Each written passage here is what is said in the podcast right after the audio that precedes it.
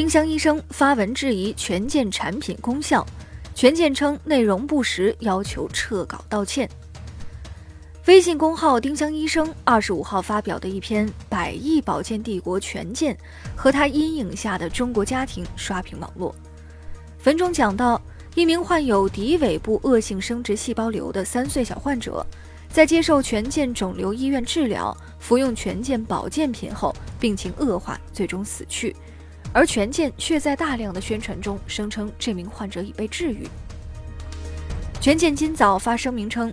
丁香医生的文章内容不实，要求丁香医生撤稿道歉，并表示将通过法律途径维护合法权益。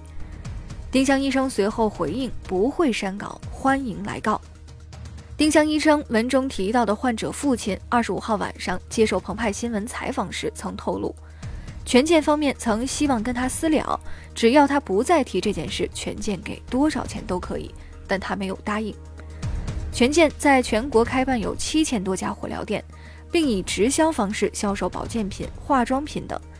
其中被会员推崇的权健正骨鞋店，声称有治疗脚臭、矫正骨骼等多种功效，售价一千多一副。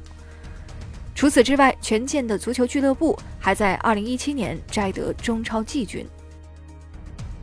与俱乐部和火疗店相比，权健肿瘤医院则是首次走进公众视野。据腾讯前望调查报道，权健旗下的肿瘤医院承诺免费治疗癌症，同时销售旗下的产品。医院治疗的癌症病人也将成为权健的会员，病人推荐其他人购买产品治疗疾病可获得收益。